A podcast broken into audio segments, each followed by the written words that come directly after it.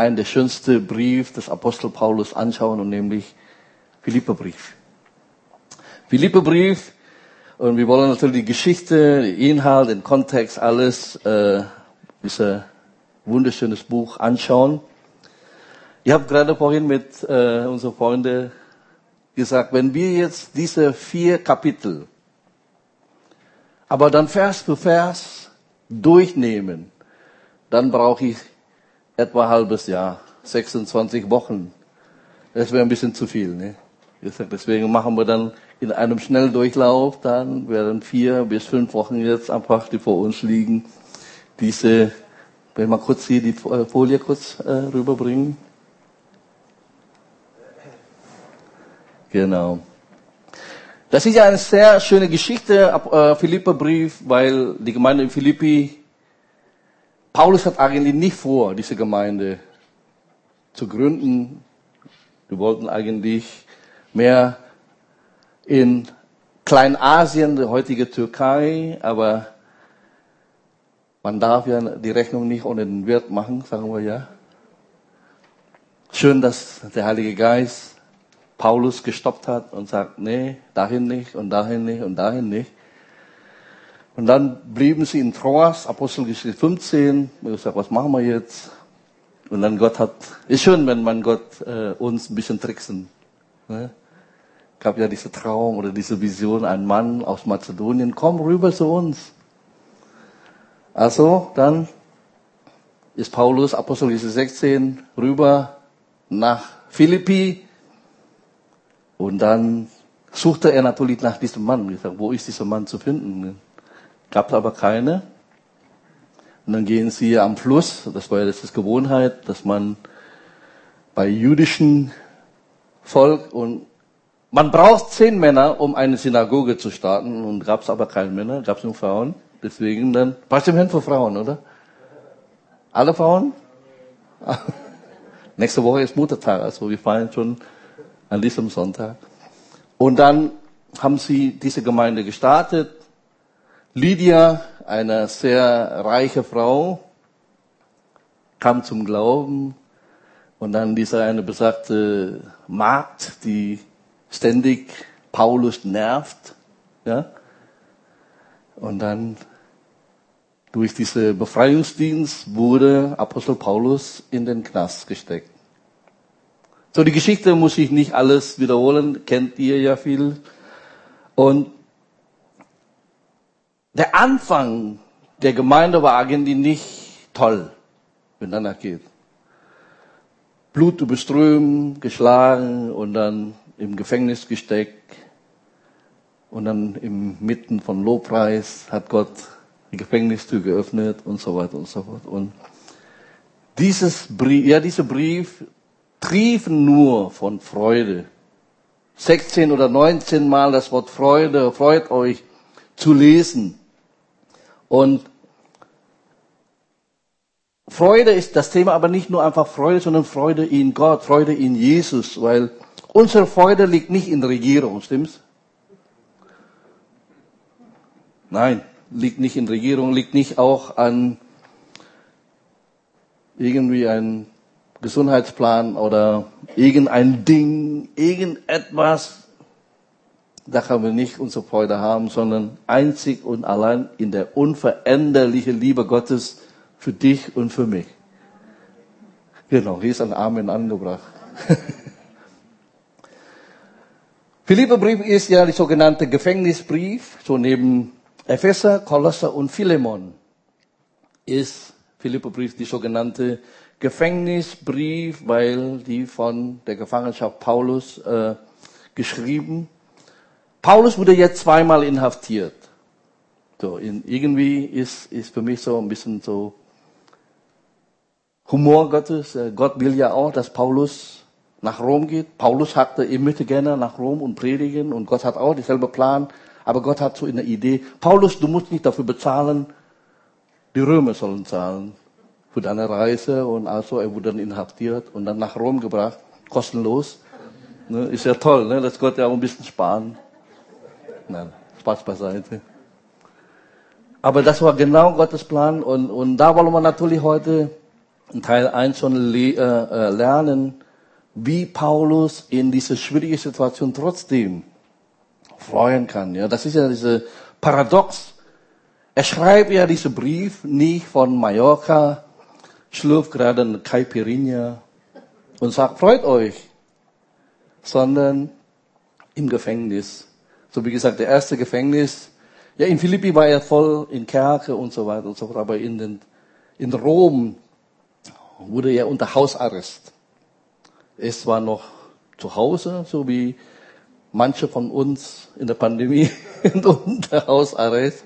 Aber unter Hausarrest ist in Rom ist kein Zuckerschlecken, weil er wurde ja natürlich links und rechts mit einem Soldat gekettet. Und so in dieser Zeit schrieb er seinen Brief. Thema ist heute Freude, egal was kommt. Lesen wir ab Vers 3. Ich danke meinem Gott bei jeder Erinnerung an euch. So, Time out. Bei jeder Erinnerung an euch. Paulus, hast du vergessen, wie du angefangen hast? Also der Anfang war ja schwer. Und jetzt ist die Erinnerung an euch voller Freude. Versteht ihr? Das ist irgendwie, und das ist ja auch das Schöne, das Werk des Heiligen Geistes in uns. Manchmal erleben wir Dinge, die nicht so toll ist. Ist als ob dann der Heilige Geist ein Delete, Entfernen, Taste gedrückt hat in deinem Leben. Stimmt? Viele von uns haben viele Sachen nicht schön erlebt. Aber irgendwie die Erinnerung, als ob Gott an bestimmte Stelle weggelöscht hat. Und dann denkst du nur an dem, was Gott getan hat. Stimmt? Da sind wir wirklich sehr dankbar dafür. Und lesen wir weiter. Alle Zeit in jedem meiner Gebete und bete für euch allen mit Freuden steht wieder hier. Freude. Es liegt ja in menschlicher Natur, dass wir eigentlich mehr jammern und klagen und motzen, stimmt's? So, früher habe ich mal gehört, dass Meckern ist die erste Fremdsprache der Deutschen. Das Essen schmeckt nicht, das Wetter ist zu heiß, ist zu kalt, kennt ihr, das Bett ist zu hart, Bett ist zu weich, egal was passt nicht immer. Aber hier ist einfach, ich sage, hey, wir werden Dinge erleben in unserem Leben. Ich kann euch sagen, es wird schlechte Tage kommen. Hey, Pastor Phil, sei doch mal ein bisschen positiv. Ich bin sehr positiv. Schlechte Tage werden kommen. Ob du willst oder nicht. Aber ist es so, wir können lernen, wie wir in schwierigen Tagen meistern und leben können. Und zwar genau hier aus äh, Leben vom Apostel Paulus, weil das Problem, es geht uns nicht gut in schlechten Tagen. Wir haben das nicht gelernt. Und deswegen wollen wir wirklich in diesen nächsten Wochen lernen, weil Kennzeichen eines reifen Christen ist, wie er in schlechten Tagen reagiert. Früher habe ich immer gedacht, wenn man viel lacht und viel Freude hat, man ist albern, stimmt's? Nein, Freude ist Kennzeichen eines reifen Christen.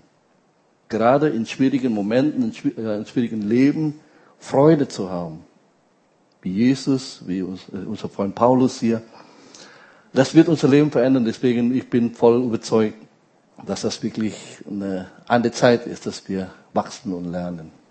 Weiter, Vers 5. Wegen eurer Teilnahme am Evangelium vom ersten Tag an bis jetzt und dann die bekannte Stelle hier. Ich bin ebenso in guter Zuversicht, dass der, der ein gutes Werk in euch angefangen hat, es vollenden wird bis auf den Tag Jesu Christi.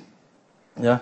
Gott wird es zu Ende bringen. Gott ist nicht jemand, der anfängt und dann aufhört, mittendrin, sondern er zieht das Ding durch.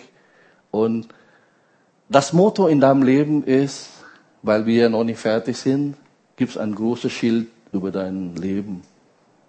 Under construction. Eine Baustelle. Stimmt? Gott ist noch nie fertig mit uns. Er arbeitet noch. Und dann an dem Tag Jesu Christi, wenn er wiederkommt, dann ist alles erledigt. Und da freue ich mich schon drauf.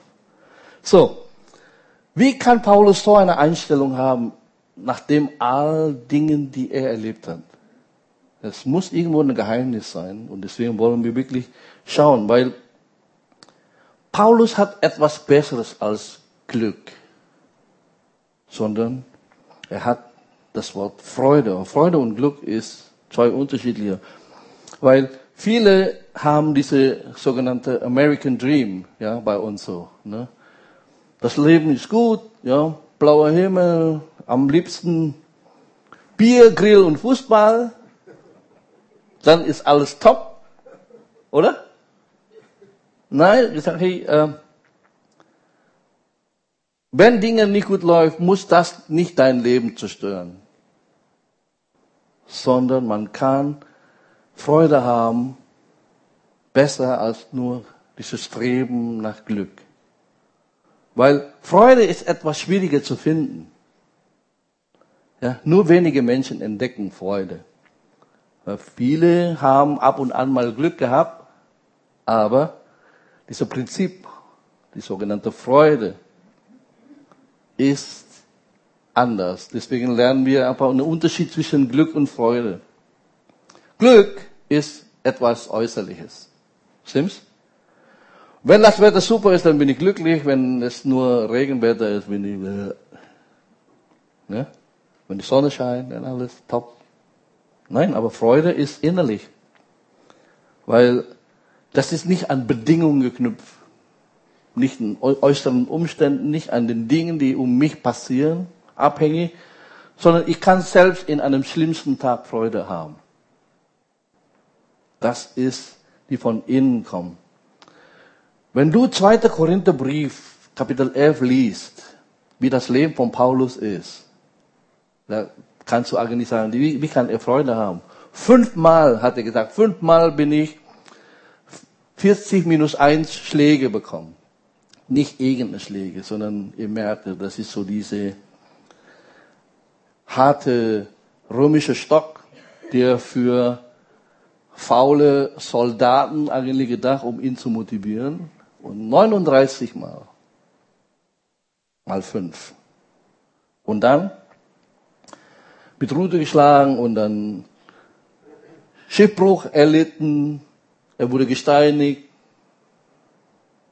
Tag und Nacht im Mittelmeer rumschippern. Und dann, als er ins Land kam, sammelte er ein paar Holzscheite und dann eine Schlange hat ihn gebissen und gesagt, muss gerade jetzt sein. Also, ich merke eigentlich, sein Leben ist schon hart. Aber trotzdem sagte er, ihr habt Freude. In euer Handzettel, wenn ihr lest, 2. Korinther 4, 16 bis 18. Deshalb ermatten wir nicht, sondern wenn auch unser was? Äußerer Mensch aufgerieben wird, ja. Das Äußere ist schlecht, aber innen drinnen ist top. So wird auch der Innere Tag für Tag erneuert. Ja? Wenn das Äußere das Innere bestimmt, dann haben wir ein Problem. Ich hoffe, dass dein Leben nicht bestimmt ist von äußeren Dingen. Weil wenn das so ist, haben wir ein Problem. Weiterhin. Denn das was? Schnell vorübergehende, leichte. Paulus, im Ernst? Schnell vorübergehend und easy, leicht. Unser Bedrängnis bewirkt uns ein über die Maßen überreiches, ewiges Gewicht von Herrlichkeit, da wir nicht auf das Sichtbare, Äußerliche, sondern auf das Unsichtbare. Denn das Sichtbare ist zeitlich, und das Unsichtbare aber ewig. So, das ist immer eine Frage von Perspektive. Was schaust du an? Schaust du das Äußere oder etwas dahinter? So, Glück beruht auf Umständen. Das Wort happy, happy, ne, das Wort hab, hab, in, dem, in dem Wort happy ist ja lateinisches Wort, bedeutet eigentlich Umstand oder Glück. Ja? Du bist sozusagen ausgeliefert auf das, was hier passiert. Ja? Die Definition von Umstand ist ja der Kreis, in dem du stehst. Das ist Umstand. Deswegen gesagt, unter Umstände. Hey, du bist nicht berufen unter Umstände, sondern du sollst über dem Umstand herrschen. Das ist, was Gott will. Nicht unter Umstand, sondern über. So, das ist dann hier zwei verschiedene, du, du kannst zwei Gruppen von Menschen oder zwei Personen das Dinge gleichzeitig erlebt. Der andere ist negativ, der andere ist positiv. Ist immer die Frage, was bist du für einer? Glück berührt auf um, äh, Umstände, Freude gründet sich auf Christus. Ja? Freude basiert auf deiner Beziehung zu Christus. Ja? So, du bist hier herzlich eingeladen in diese dynamische Beziehung mit dem Mann aus Nazareth namens Jesus. Ja? Sollst das entdecken, deine Beziehung zu ihm. Paulus sagt, Kapitel 4, Vers 11, gehen wir schon vor. Nicht, dass ich es mangels äh, wegen sage, denn ich habe gelernt. So, das ist das, was wir vorhaben. Wir wollen lernen. Wir wollen lernen. So Glück entsteht zufällig. Ja, das ist ja das Problem mit Glück. Ist, ist, es liegt nicht an dir. Wenn das nur an dir wäre, ist ja, bist, du, bist du ja alle Zeit glücklich, ne? Aber es liegt nicht an dir, ja. Wenn du guten Tag hast, dann ist alles toll, aber wenn nicht, es passiert alles zufällig. Aber Freude geschieht durch Entscheidung. Ich darf mich entscheiden. Ja? Und das liegt an dir. Ob du Freude haben willst oder nicht, liegt an dir. Nicht an Gott. Gott ist ein Gott der Freude. Ja? Er salbt uns mit Freudenöl. So, du kannst Freude haben, auch inmitten der Schwierigkeiten. Deswegen sage ich, hey, lass doch nicht zu, die Dinge, die du nicht sowieso kontrollieren kannst, dich kontrollieren. Das ist ja das Problem. Denn wenn wir anfangen, das äußeren Dinge unser Leben kontrollieren, dann haben wir Schwierigkeiten. Aber genau hier ist hey, ich darf mich entscheiden. Wir leben nun mal in einer verfluchten Erde, stimmt's? Das ist nicht unser Zuhause hier. Das ist ja das Problem. Wir denken, wir leben auf ewig auf dieser Erde. Aber das, die Erde ist nicht unser Zuhause. Dein Zuhause ist woanders. Wie gesagt, wir sind ja nicht lebensmüde, aber wir wollen die Perspektive richtig halten. Jesus hat gesagt, ich gehe hin und was? Ist schon längst fertig. Jesus ist nicht im Himmel und gerade jetzt rumzimmern. Ist schon längst fertig.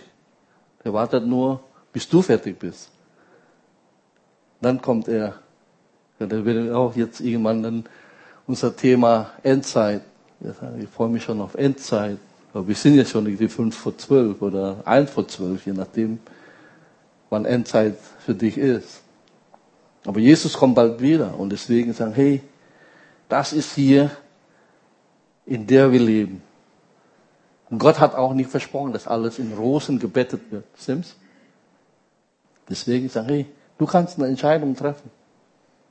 Deswegen, als Gott das Volk Israel 5. Mose 30, Vers 19 in eurem Text da, ich rufe heute den Himmel und die Erde als Zeuge gegen euch auf. Das Leben und der Tod habe ich dir vorgelegt. Den Segen und den Fluch. So was? Wähle das Leben. Choose life. Du darfst wählen. Und was möchtest du? So Freude, egal was kommt. Und das ist hier nicht nur das Gebet von Paulus, sondern das ist auch mein Gebet für dich, Gospelhaus und alle Gäste hier. Und um dieses bete ich, dass eure Liebe noch mehr und mehr überreich werde in Erkenntnis und in aller Einsicht damit ihr prüft, worauf es ankommt, damit ihr lauter, unanstößig seid auf den Tag Christi, erfüllt mit der Frucht der Gerechtigkeit, die durch Jesus Christus gewirkt wird, zur Herrlichkeit und zum Lobpreis Gottes. Ja? mehr und mehr überreich an Erkenntnis und Einsicht, dass ihr nicht wie jemand, der in Tal der Ahnungslosen leben, sondern hier voller Erkenntnis, voller Einsicht. Ich sage, ich weiß, was in der Zeit ich jetzt lebe. Und ihr erkennt das und mein Leben bringt Frucht. Wow. Das erwartet Gott von uns. Und das ist mein Gebet für euch alle. So, drei Dinge lernen wir in diesem ersten Kapitel, wie wir Freude haben können. Erstens, Freude kommt, wenn man ein Sklave Jesu Christi ist. Denkst du nicht, ne? Vers 1. Vers 1 lesen wir. Paulus und Timotheus Knechte Jesu Christi, allen Heiligen in Christus Jesus in Philippi. Knechte, das Wort Doulos, Sklave. Ja? Sklave. Du kannst nur Freude haben, wenn du der Sklave von Jesus bist. Im Ernst? Ja, wie kann man glücklich sein und voller Freude sein, wenn man ein Sklave ist? Jemand, der jemand anderem gehört. Aber das ist ja der Begriff im Neuen Testament, der wirklich so wichtig ist. Dieser freiwillig. Doulos ist ja Sklave aus freien Willen. Niemand ist gezwungen, sondern diese Freiwilligkeit, weil du ihn liebst, weil er dich liebt. Und das bezieht sich auf diese Freiwilligkeit, weil du weißt, Jesus liebt mich. Ja? Und diese wahre Glück und Freude ist ja nur ein Nebenprodukt. Das ist ja das Problem, dieses Streben nach Glück, du wirst es nicht finden, aber Freude ist der Nebenprodukt, wenn du ein Knecht von jemandem bist, wo du nicht durch deinen eigenen Willen durchdrückst, sondern den Willen dessen tust, der der Meister ist in deinem Leben.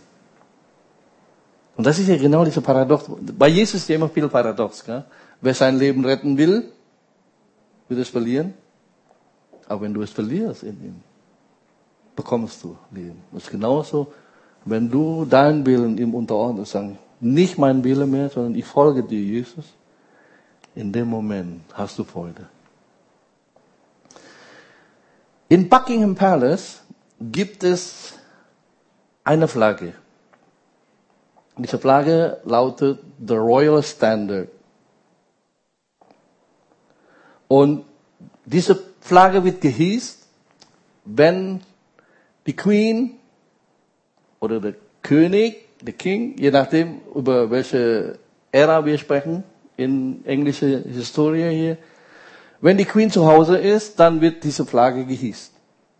Die sogenannte Royal Standard.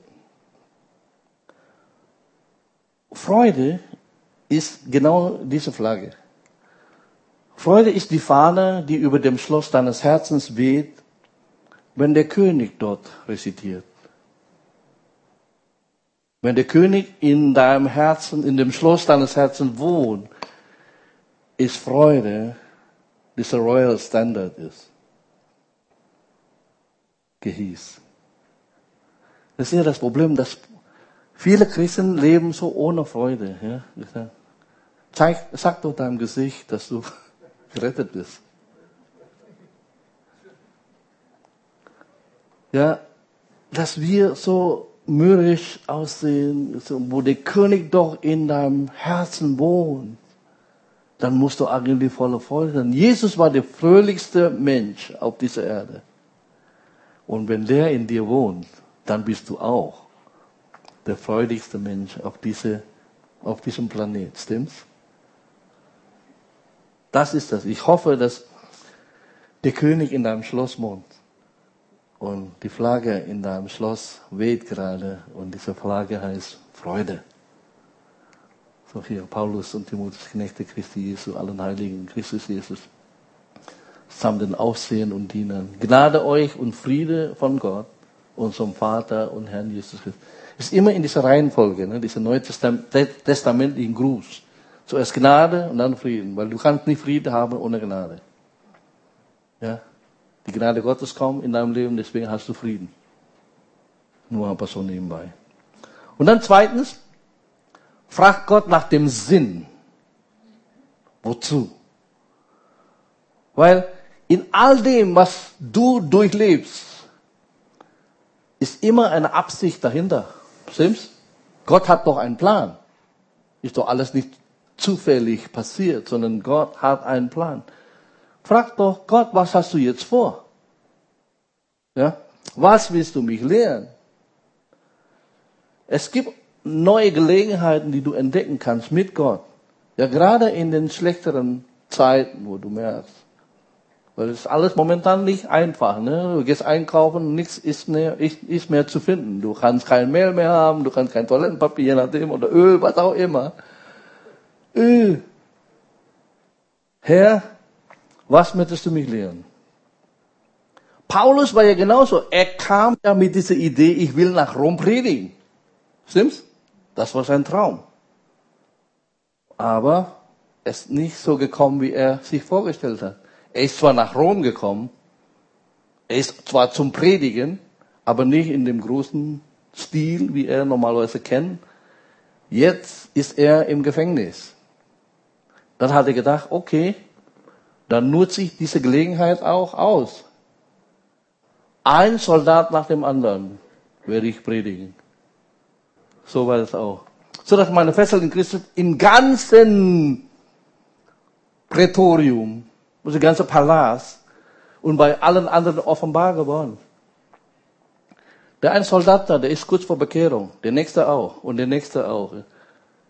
Der, der predigt trotzdem. Ist zwar andere Plattform, aber er nutzt es und ganze Prätorium hört das Evangelium. Ist das nicht irre? Paulus ist schon genial. Er nutzt jede Gelegenheit. Krise ist Chance. So, was ist Krise in deinem Leben? Was ist Situation, die du gerade, passt nicht so, wie du gerade geplant hast, aber Gott kann das so umdrehen.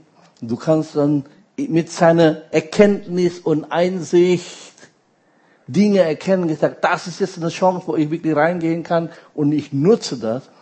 Und dass die meisten der Brüder im Herrn Vertrauen gewonnen haben durch meine Fesseln und vielmehr wagen, das Wort Gottes ohne Furcht zu reden. Wow. Okay, ich kann nicht so predigen, wie ich wollte, aber ich predige trotzdem. Ich bin so eigentlich angekettet, okay. Du Soldat, du musst, du kannst nicht abhauen, also das ist das Schönste. Du musst das Evangelium hören. Ne? Und dann der nächste und einmal die Reihe durch. Das ist wirklich eine sehr gute Einstellung, Sims. Eine Story, es gab mal einen afrikanischen König, der einen sehr guten Freund hat, so sein Adjutant, und die machen immer alles zusammen, so, ne? Und dann eines Tages gehen sie auf Jagd und der Freund, so der Adjutant, der Assistent, hatte das Gewehr des Königs geladen und als der König bereit war, dieses Stück Wild dann zu erschießen, ging das Gewehr, das sein Freund da für ihn geladen hat, irgendwie schlug fehl und der König schoss mit diesem Gewehr und hat dann seinen Daumen weggeschossen. Und dieser Freund hatte eine sehr großartige Einstellung. Er sagt immer, oh, das ist gut. Ja? Egal was passiert, sagt er immer, oh, das ist gut. Ja? Also als der Daumen vom König hier weggeblasen wurde, sagt er natürlich, oh, das ist gut. Und der König, der König sagte, nein, das ist überhaupt nicht gut. Ja, und er war so wütend auf ihn, dass er ihn dann in Gefängnis warf. Ja. Ein Jahr später ging derselbe König dann auf Jagd und blöderweise wurde er dann von den Kannibalen gefangen genommen. So, die Kannibalen haben ihn dann auf den Pfahl dann gebunden und wollte gerade dabei ihn zu essen. Und dann merken sie, oh, der Mann da hat keinen Daumen mehr. Und diese Kannibalen waren so abergläubisch und äh, die aßen nichts, was nicht komplett war. Und deswegen sagte die Kannibalen, du darfst gehen. Der König bekam gewissen Bisse, ging sofort nach Hause und dann direkt ins Gefängnis zu seinem Freund und hat sich dann sich entschuldigt, gesagt, es tut mir leid, dass ich dich hier eingesperrt habe. Äh, das ist mein Fehler, gesagt. Und der Freund sagte, oh, das ist gut. Und der König sagte, wie in aller Welt oder in aller Welt kannst du immer sagen, oh, das ist gut. Und der Freund des Königs sagt, wenn du mich nicht eingesperrt hättest, wäre ich hier jetzt bei dir gewesen.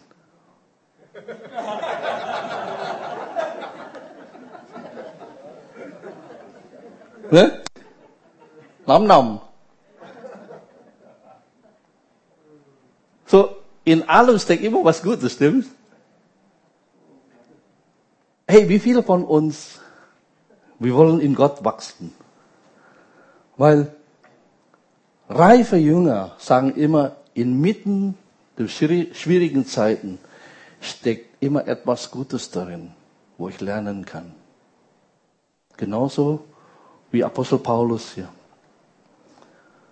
Ja, es gibt immer was Gutes zu entdecken. Wenn du so eine Haltung lebst, wie Paulus hier, Römer Kapitel 8, Vers 28, kennt ihr alle. Wir wissen aber, weißt du das?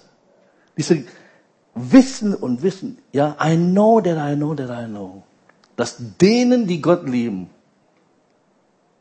manche, alle Dinge zum Besten oder zum Guten mitwirken, denen, die nach seinem Vorsatz berufen sind. Ja?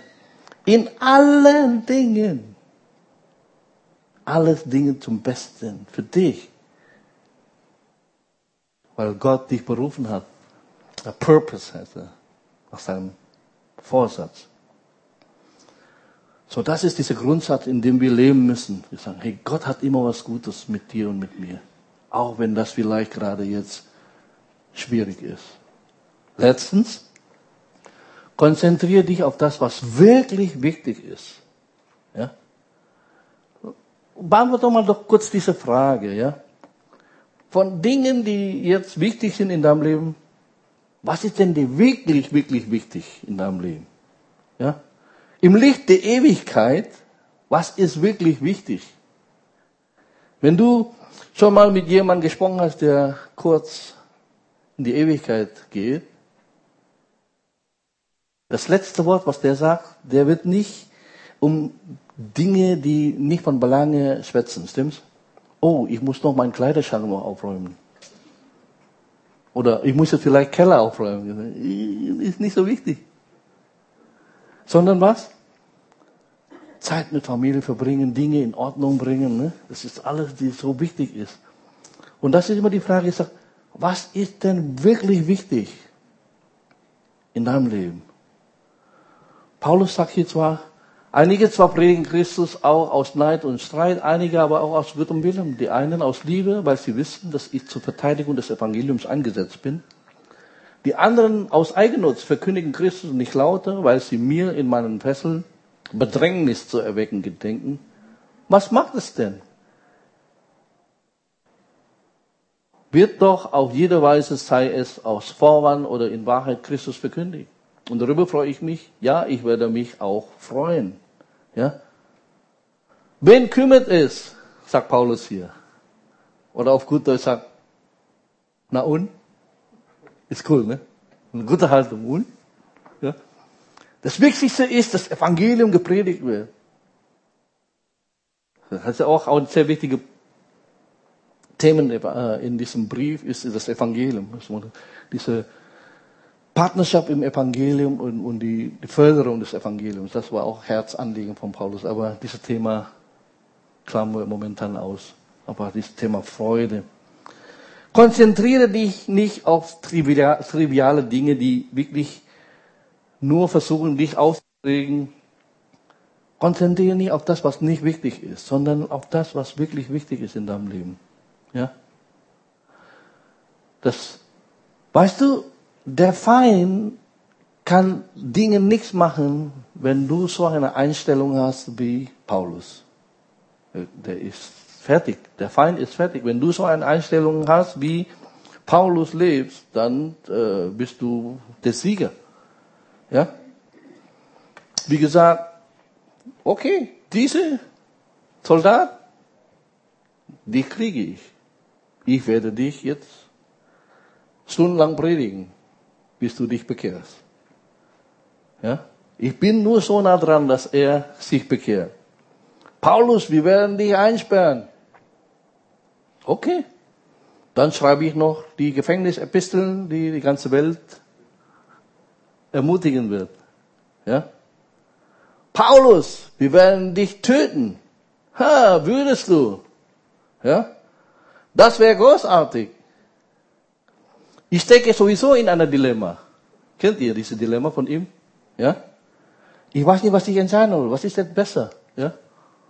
Ich sag, äh, hier sagen, denn das Leben ist für mich Christus und das Sterben Gewinn. So, ich weiß nicht, was ich machen soll. Ich sag, wenn ich hier bleibe, dann ermutige ich die Gemeinde, aber wenn ich nach Hause gehe, ist super. Dann habt ihr mir hier eine Lösung angeboten. Ist auch toll. Hey, wenn du so jemanden hast, was willst du mit ihm machen? Du kannst gar nichts machen. Ja? Ist der Feind dann fertig? Gesagt. Der gibt dann auf, ich sage, ich weiß nicht, was ich mit ihm machen soll. Wenn wir so leben würden, kann der Feind nicht machen. Der wird alles mögliche Dinge in deinem Weg schmeißen. Und sagen, super, alles. Ja? Der Feind wird Hände um den Kopf schlagen, in die Hölle rennen. Ich bin fertig. Ich bin fertig. Ich kann nicht mehr. So sollen wir leben, wie Paulus leben. Wenn wir dann so leben, dann weiß, kann der Feind nicht mehr uns aufhalten. Ja? Du kannst meinen Kopf abhauen, alles gut. Du kannst mich in Gefängnis stecken, ist auch okay. Und so weiter und so. Weil du Jesus kennst, kannst du nie verlieren. Amen. Danke.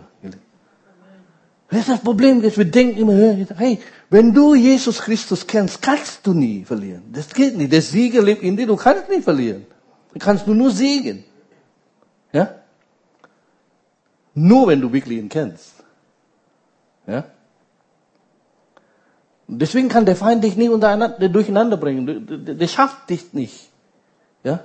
Wenn ich in den Himmel gehen soll, ich, bin nur nach Hause, super Sache. Ja?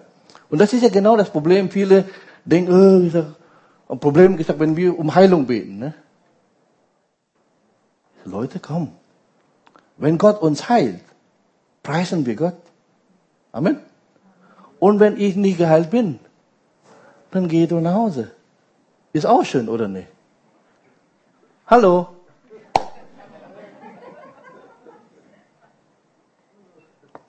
Das, das, das ist genau das unser Problem. Wir denken immer, als ob wir hier für ewig leben. Wir leben hier nicht auf ewig. Wir haben ein geistliches Zuhause. Und deswegen, diese äh, letzte Bibelvers hier. Der Herr wird mich retten von jedem bösen Berg und mich in sein himmlisches Reich hineinretten. Ja, was denn jetzt? Will er mich retten? Oder will er mich in sein himmlisches Reich hineinretten? Die Antwort ist, ja. Ja. Das eine tut er, das eine tut andere auch. Er wird so oder so machen. Wenn du so lebst, bist du der Sieger. Wenn Gott mich retten, preise ich den Herrn.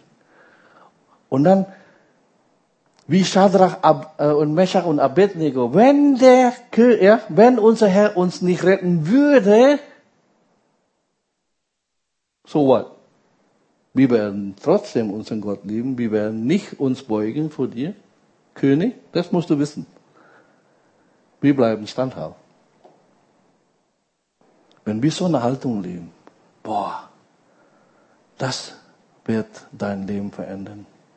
Letzter Satz. Wenn du Christus kennst, bist du in einer Win-Win-Situation. Stimmt's? Du kannst nicht verlieren. So ist Gewinn, so ist auch Gewinn. Du kannst nur gewinnen, wenn du so lebst. Und so soll Freude in deinem Leben wenn du Jesus Christus nachfolgst, weil du zu ihm gehörst, weil Gott immer einen Plan hat. Und wenn du sagst, ich will ihm nachfolgen. So, was sagt der Heilige Geist zu dir durch diese Botschaft?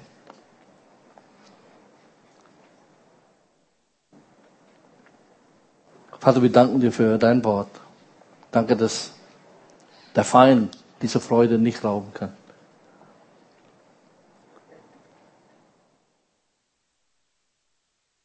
Gibt es in deinem Leben, wo du gerade jetzt in einer schwierigen Situation dich befindest? Wenn ja, dann möchte ich gerne für dich beten. Wenn du kurz aufstehen würdest, dann würde ich gerne für dich beten, dass Gott dich die Augen öffnet, dass er einen Plan hat in dieser Zeit. Frag doch Gott, Gott, was hast du vor? Was hast du vor? Was soll ich lernen? Aber dieser Bibelvers nochmal. Wir wissen, so ich hoffe, dass du sagen kannst, ich weiß, dass alle Dinge mir zum Besten sind. Auch diese blöde Situation, in der ich jetzt stecke, wird mir Gutes